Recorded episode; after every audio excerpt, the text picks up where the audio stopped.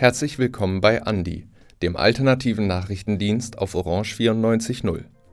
Heute berichten wir über die Veranstaltung von Zwentendorf zu CO2, den Gedenktag an Ernst Kirchweger, die Demo gegen die Kriminalisierung der Klimaproteste, den Erderschöpfungstag für Österreich von Irina Wieser und Sarah Brett, den Veranstaltungstipp zum Tag der Roma am 8. April und einen Gastbeitrag zum Thema Klassizismus von Radio Bermudafunk.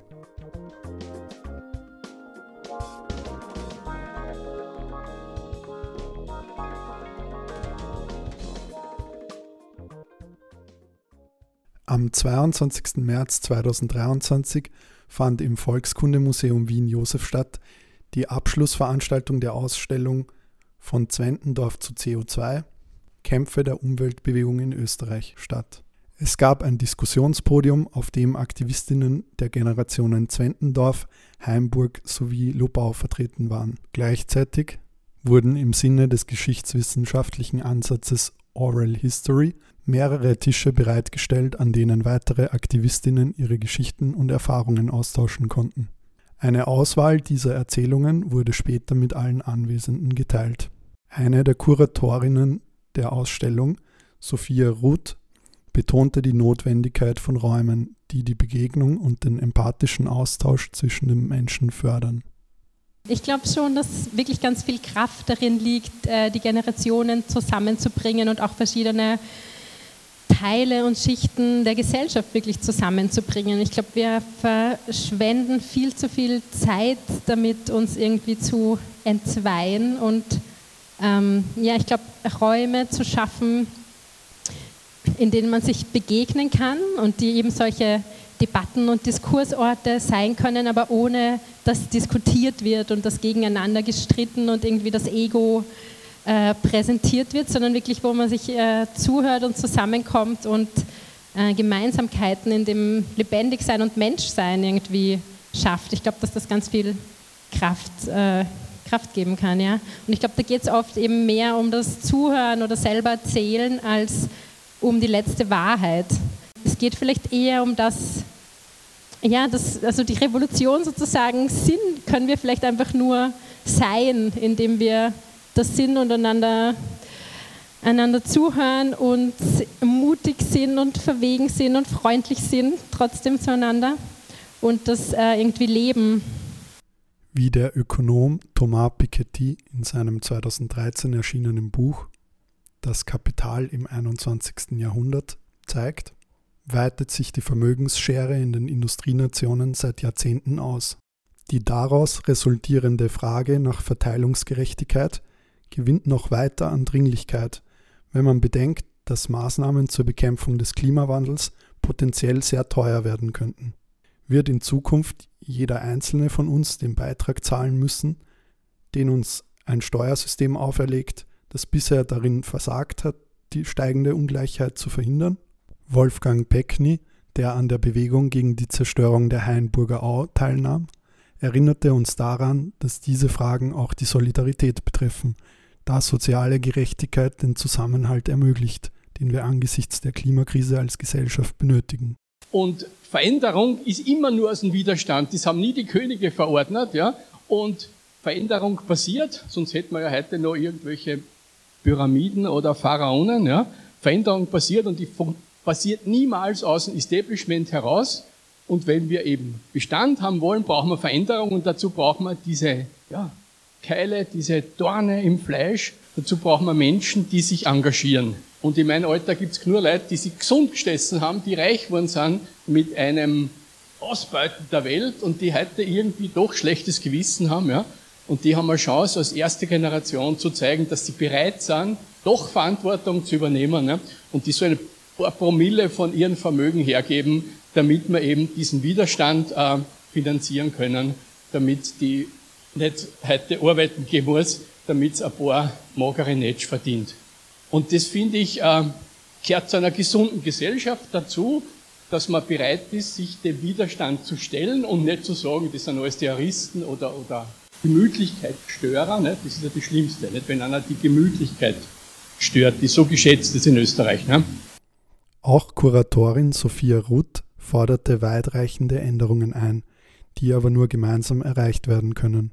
Ich muss eigentlich sagen, ich habe den Eindruck gewonnen über die letzten Monate, dass es ähm, ja, dass es halt nicht um ein Stück Kuchen geht und darum, ob, der Stück, ob dieses Stück Kuchen äh, öko, wie, wie viel öko das Stück Kuchen ist oder auch ob es vegan ist und mit oder ohne Palmöl, sondern dass es ja um die ganze Bäckerei geht, also darum, wie wir uns wirklich organisieren als Gesellschaft und auch vielleicht darum, alternative Strukturen aufzubauen, die unseren ethischen Ansprüchen, ob das ökologische oder, oder soziale Gerechtigkeitsansprüche sind, die das wirklich umsetzen und wirklich ja, die gesamte verdammte Bäckerei einfordern. Und ja, dazu will ich uns eigentlich ermutigen, also dass wir ermutigen, weil das kann auch niemand alleine machen. Das braucht irgendwie das Gemeinsame und das Wir und das wäre schön, ja, wenn wir eine andere Welt schaffen, oder?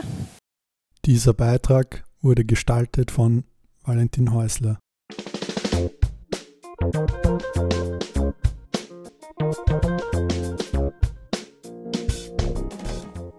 Wir sind heute hier, um Ernst Kirchweger zu gedenken. Für uns ist Gedenkarbeit wichtiger Bestandteil antifaschistischer Praxis. Erinnern bedeutet für uns, aus vergangenen Kämpfen zu lernen und diese in der Gegenwart weiterzuführen. Erinnern bedeutet für uns auch, ermordeten Genossinnen als Teil antifaschistischer Geschichte zu gedenken und diese Geschichte auch ins Bewusstsein der Gesellschaft zu heben. Erinnern heißt kämpfen. Erinnern heißt auch, sich bewusst zu sein, welches Gefahrenpotenzial von Neonazismus und Faschismus ausgeht und dass der Staat dieses nicht ernst nimmt und kein Interesse hat, dagegen vorzugehen sprach der Sprecher der offenen Antifa am 2. April anlässlich des Todes und Gedenktages Ernst Kirchwegers. Jedes Jahr gedenken wir Ernst Kirchweger, einem der bekanntesten Vertreter Österreichs des Antifaschismus. Doch wer war Ernst Kirchweger? Kirchweger wurde 1921 in Wien geboren, erlebte den Aufstieg des Austrofaschismus in Österreich aus erster Hand mit und wirkte in der illegalen Gewerkschaft gegen Austrofaschismus. Während des Zweiten Weltkriegs war er abermals im antifaschistischen Widerstand aktiv und hielt in seiner Wohnung konspirative Treffen ab. Nach dem Krieg setzte er sein Engagement als Mitglied der Kommunistischen Partei Österreichs fort. Am 31. März 1965 nahm Kirchweger an einer Demonstration gegen Taras Borodajkewitsch, einem Professor der Hochschule für Welthandel, teil Borodajkewitsch gab sich zuvor in Vorlesungen und auch im öffentlichen Raum antisemitisch, was eigentlich eine Entlassung zur Folge hätte haben sollen.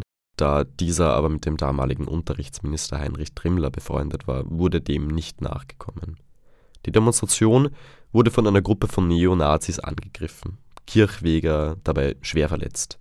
Kurz darauf erlag er im Krankenhaus an diesen Verletzungen der Täter, Günter Kümel, ein rechtsextremer Student, welcher schon davor wegen rechter Aktionen auffiel und in dem Ring Freiheitlicher Studenten Mitglied war, wurde wegen Notwehrüberschreitung zu lediglich zehn Monaten Haft verurteilt, von welchen er nur fünf Monate absaß. Weiter wurde er nicht behelligt. Im Gegenteil. Heute lebt der mittlerweile über 80-jährige Kümel unbekümmert in Deutschland im Rhein-Main-Gebiet. Er verbreitet noch immer sein neonazistisches Gedankengut in diversen rechten Zeitschriften und ist gern gesehener Gast bei Veranstaltungen aus dem Verschwörungsmilieu. Am 2. April wird an das Leben und das Vermächtnis Kirchwegers erinnert, seine Botschaft von Toleranz, Gerechtigkeit und Frieden bedacht und das Engagement für den Kampf gegen Faschismus und Hass erneuert. Ernst Kirchweger ist das traurige Beispiel dafür, dass die rechte Gewalt nach dem Ende des NS-Regimes in Österreich nicht einfach aufgehört hat. Im Gegenteil zieht sich bis heute eine Kontinuität rechter Gewalt durch die Geschichte Österreichs. Deswegen ist es uns als junge Antifaschistinnen wichtig, an Menschen wie Ernst Kirchweger und an die Kämpfe, die er geführt hat, zu erinnern. Mit unserem Erinnern kämpfen wir an gegen das Vergessen und sagen nie wieder, nie wieder Faschismus.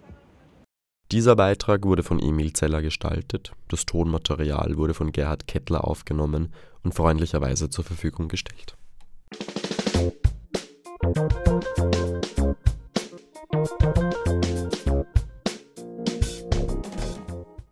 Auch eine Woche nach der Europäischen Gaskonferenz in Wien sorgt der Umgang der Polizei mit den Gegenprotesten für Diskussionen.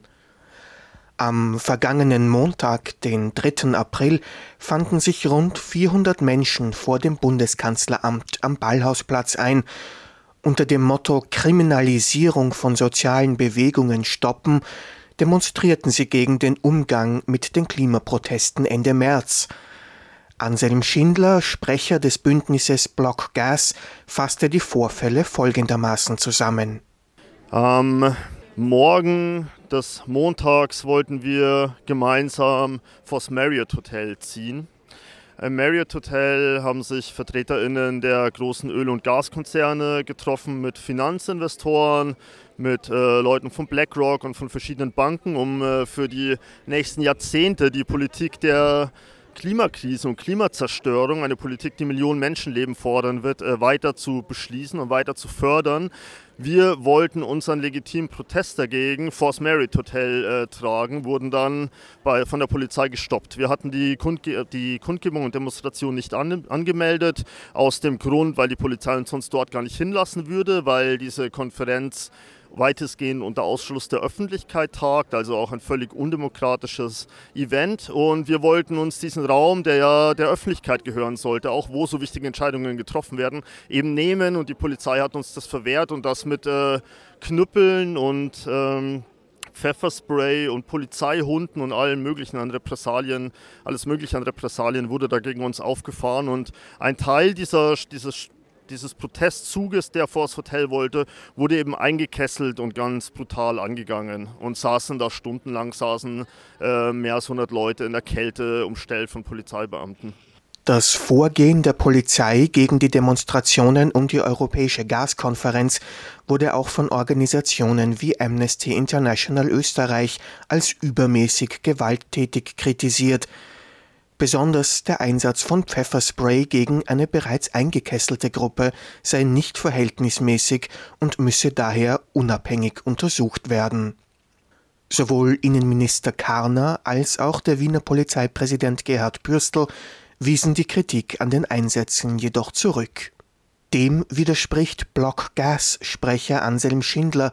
Er sieht auch in Österreich zunehmend gewalttätige Repression gegen Proteste.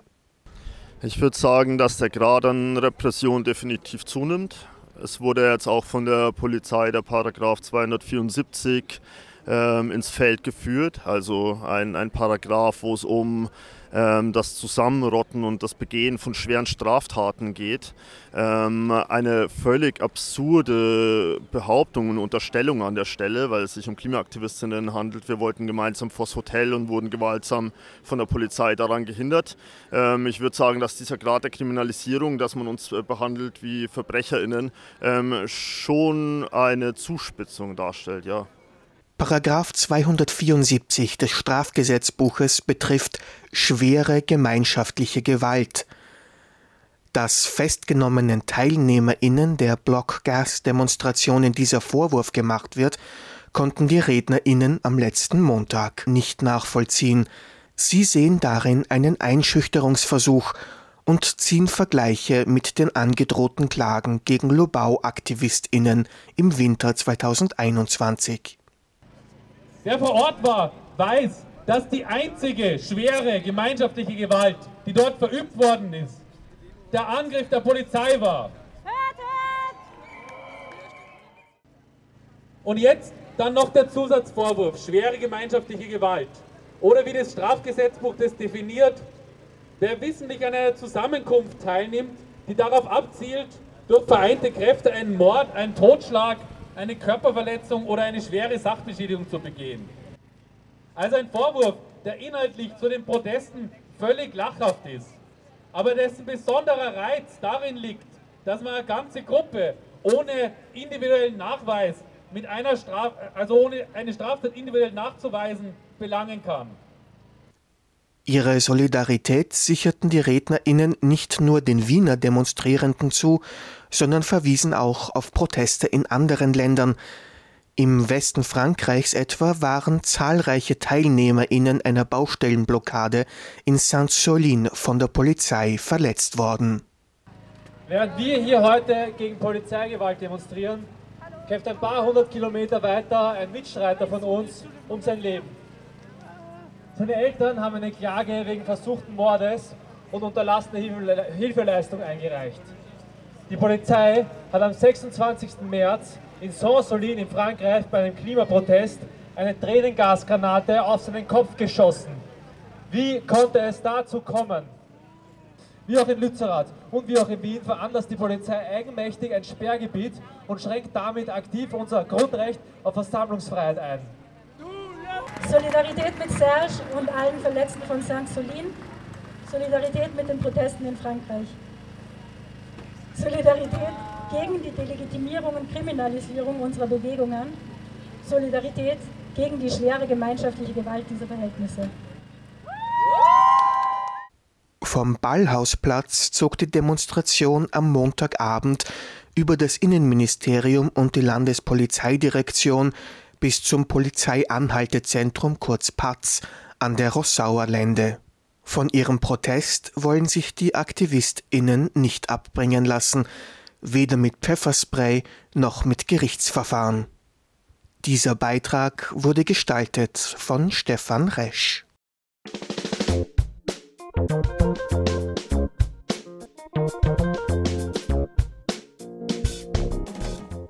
Gestern, am 6. April 2023, war der diesjährige Earth Overshoot Day für Österreich. Der Overshoot Day oder Erschöpfungstag markiert den Tag, an dem alle natürlichen Ressourcen der Erde verbraucht wurden, die innerhalb eines Jahres reproduziert werden können. Sprich, es wurde mehr geerntet, gefischt und abgeholzt, als in einem Jahr wieder nachwachsen könnte.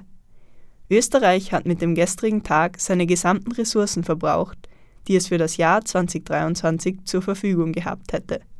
So wie man durchschnittlich hier lebt, würde Österreich dreieinhalb Erden brauchen, um den Ressourcenbedarf zu decken.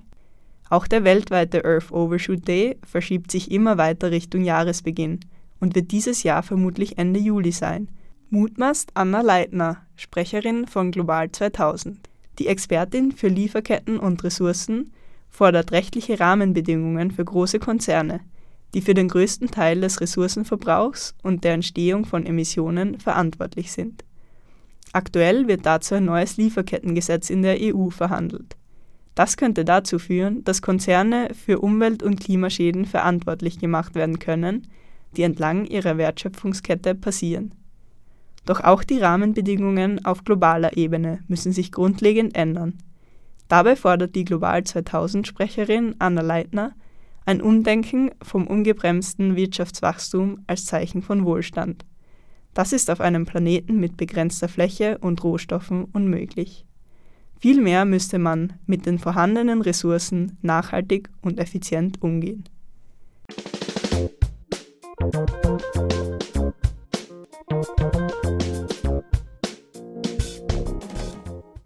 Morgen ist der internationale Tag der Roma. Seit 1971 macht der Aktionstag am 8. April auf die Situation der Roma weltweit aufmerksam. Heuer gibt es außerdem ein Jubiläum zu feiern, nämlich 30 Jahre Anerkennung der Roma als Volksgruppe in Österreich. Der Verein Voice of Diversity bietet dazu am 8. und 9. April eine Reihe interessanter Veranstaltungen. Los geht es am Samstag um 18 Uhr im Porgy and Bess mit einer Podiumsdiskussion moderiert von Schriftsteller Doron Rabinowitsch. Danach könnt ihr ab 20:30 Uhr Roma-Märchen und Musik lauschen. Die Afterparty steigt dann ab 22 Uhr im Club slowenischer StudentInnen in Wien. Tickets und Infos findet ihr auf www.porgy.at.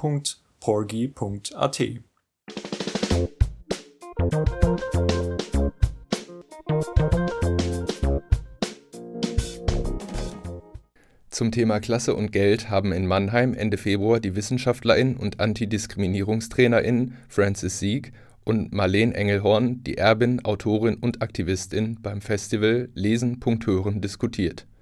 Vor der Podiumsdiskussion haben sie mit Radio Bermudafunk gesprochen. Auf die Frage, was genau Klassizismus, der Begriff, der immer wieder in der Debatte über Armut und Ungleichheit auftaucht, eigentlich bedeutet, haben sie eine klare Antwort. Klassismus ist keine Kunstepoche, es hat nichts mit Klassizismus zu tun. Bei Klassismus geht es um Diskriminierung, also es ist die Diskriminierung aufgrund von Klassenherkunft oder Klassenzugehörigkeit und ist angelehnt an Rassismus oder Sexismus. Und Klassismus trifft ganz unterschiedliche Menschen, also natürlich erwerbslose Menschen, wohnungslose Menschen, Menschen, die aus der Arbeiterinnenklasse kommen und prägt unsere Gesellschaft grundlegend, aber ist noch ähm, relativ am Rand gedrängt, auch in der Antidiskriminierungsdebatte. Und kannst du noch was dazu sagen, wo das Konzept herkommt? Das Konzept kommt aus feministischen Bewegungen, also es ist auch gar nicht wirklich neu. Es wurde in den 1980er Jahren viel diskutiert, vor allem in der westdeutschen Frauen- und Lesbenbewegung. Da gab es dann Gruppen wie zum Beispiel die Prollo-Lesben, also Lesben aus proletarischem Hintergrund, die sich über Klassenunterschiede in feministischen Bewegungen ähm, auseinandergesetzt haben. Und wen es interessiert, da empfehle ich sehr die ähm, Studie von Julia Roshardt ähm, zu Klassenunterschieden im feministischen Bewegungsalltag. Sind denn Frauen und Flinter besonders stark von Klassismus betroffen? Und wenn ja, warum ist das so? Klassismus kann natürlich alle Menschen treffen, egal welches Geschlecht, aber wir wissen ja, dass vor allem Frauen von Altersarmut betroffen sind, dass wenn man sich anschaut, wer hat ein hohes Risiko von Armut betroffen zu sein, sind es zum Beispiel vor allem alleinerziehende Mütter und natürlich ähm, auch ältere Frauen und auch Transpersonen sind ganz massiv von Ausschlüssen betroffen auf dem Wohnungsmarkt, auf dem äh, im Bildungssystem. Daher ist es auf jeden Fall ein feministisches und queeres Thema. Und was hat jetzt Armut mit Klassismus zu tun? Kann man sagen, dass Klassismus eine strukturelle Erklärung ist für Armut? Also Klassismus trifft vor allem viele armutsbetroffene Menschen oder alle armutsbetroffenen Menschen, die ja auch ähm, Diskriminierung und Ausgrenzung erleben, zum Beispiel in Form von Hass und Vorurteilen gegenüber Menschen, die Grundsicherung beziehen oder Hartz IV, jetzt Bürgerinnengeld. Und Klassismus ähm, prägt natürlich auch den Wohnungsmarkt, das Bildungssystem, das Gesundheitssystem und unser ganzes Leben. Und ja, ich finde das eine spannende Frage. Ich glaube, Klassismus kann natürlich auch als ein Grund ähm, für Armutsstrukturen gesehen werden. Also es ist wie ein sich verstärkender Prozess. Marlene Engelhorn, dein Name ist gerade vielen hier in der Region bekannt. Du hast von deiner Großmutter, die mit einem Urenkel des BASF-Gründers verheiratet war, enorm viel Geld geerbt und dann gesagt, sorry, das will ich nicht, das ist ungerecht, ich spende davon das meiste und ich möchte gerecht besteuert werden. Wie blickst du auf Armut und Klassismus?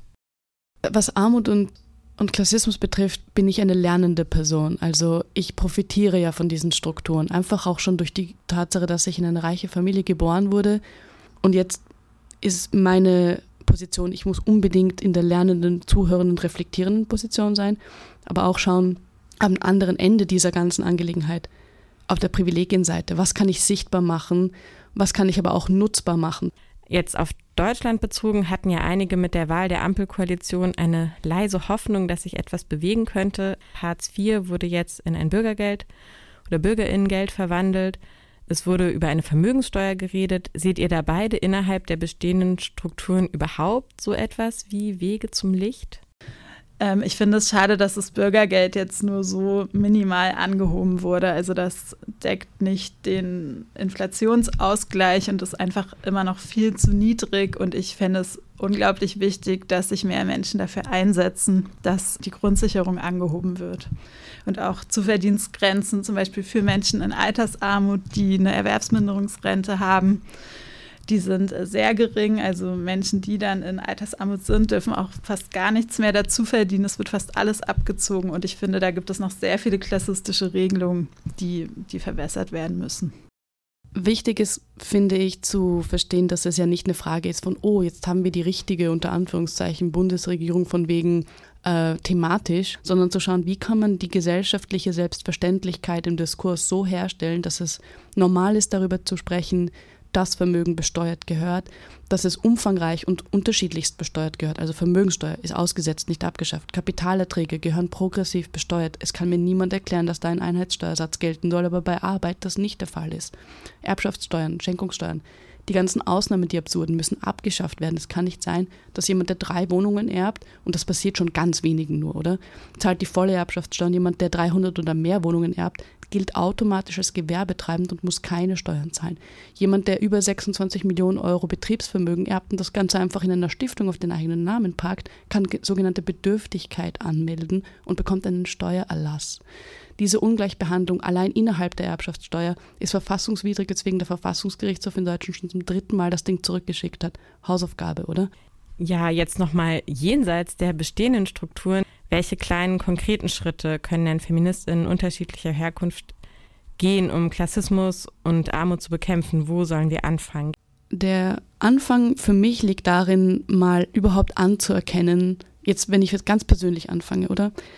Ähm, von meiner Position aus. Meine Position ist, ich bin eine ähm, weiblich gelesene, weiße Person mit Zugang zu Vermögen und Unmengen Klassenprivilegien dass ich das am Schirm habe, dass ich das mitbringe in die Räume, die ich, die ich betrete, dass ich diese Macht reflektiere und dass ich bereit bin, in den Gruppen, in denen ich mich engagiere, in denen ich mich politisch austausche, diese Themen aufs Tapet zu bringen und nicht dieses Gespräch zu scheuen. Das ist das eine. Es ist, es ist zwar so, dass diese Diskriminierungsformen in den unterschiedlichen intersektionalen Verschränkungen zwar der Gesellschaft inhärent sind, also die gesamte Gesellschaft ist geprägt davon. Das heißt nicht, dass wir uns nicht bemühen sollten, damit umzugehen um sie abzuschaffen letztendlich. Und wir können es nicht abschaffen durch einen Klick. Wir kriegen es nur weg, wenn wir uns damit auseinandersetzen, zwar gehörig. Wir wachsen alle in einer klassistischen Gesellschaft auf, also alle von uns, auch egal welchen Klassenhintergrund wir haben. Wir wachsen alle mit klassistischen Bildern auf, also Vorurteilen gegenüber einkommensarmen Menschen, ArbeiterInnen, wohnungslosen Menschen. Und Klassismus kann ja auch nach innen wirken, also verinnerlicht werden und ins Selbstbild aufgenommen. Also das spezielle Problem von linken und ähm, feministischen Räumen ist, dass es oft sehr akademische Räume sind. Also es wird oft eine sehr elitäre, ausschließende Sprache verwendet aus dem universitären Kontext. Viele Menschen studieren oder haben studiert und es ist eben für nicht akademische Aktivistinnen dann oft schwer, dort Anerkennung zu finden. Und ein anderes Problem ist natürlich auch die Verschleierung von Klassenprivilegien. Das ist ja manchmal in linken und feministischen Räumen sehr ähm, hip ist, äh, möglichst prekär, möglichst äh, ökonomisch schlecht gestellt rüberzukommen und eben Reichtum oder Klassenprivilegien verschleiert werden. Das ist sehr üblich, dass überhaupt nicht darüber gesprochen wird, wie viel Vermögen eigentlich da ist. Und das ist dann auch schade, weil ähm, es ja auch Möglichkeiten gäbe für Umverteilung. Und da gibt es ja auch schon Beispiele wie von den Prolo-Lesben. Die haben so ein Umverteilungskonto aufgebaut, wo dann reichere Lesben oder vermögende Lesben eingezahlt haben und alle anderen konnten das ähm, frei verfügen, auch ohne jemanden, also ohne um Erlaubnis zu bitten, also ohne dass noch kontrolliert werden konnte.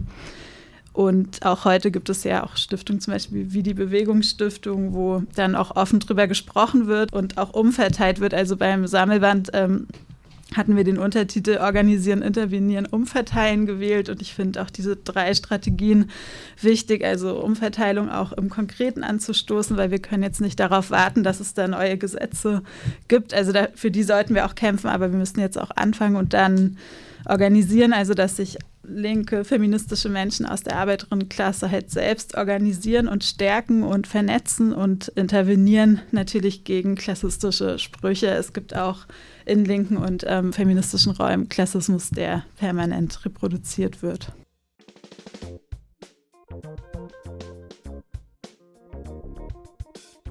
Das war Andi, der alternative Nachrichtendienst auf Orange 94.0. All unsere Sendungen könnt ihr auf cba.media nachhören. Wir sind dann nächste Woche wieder für euch da. Auf Wiederhören.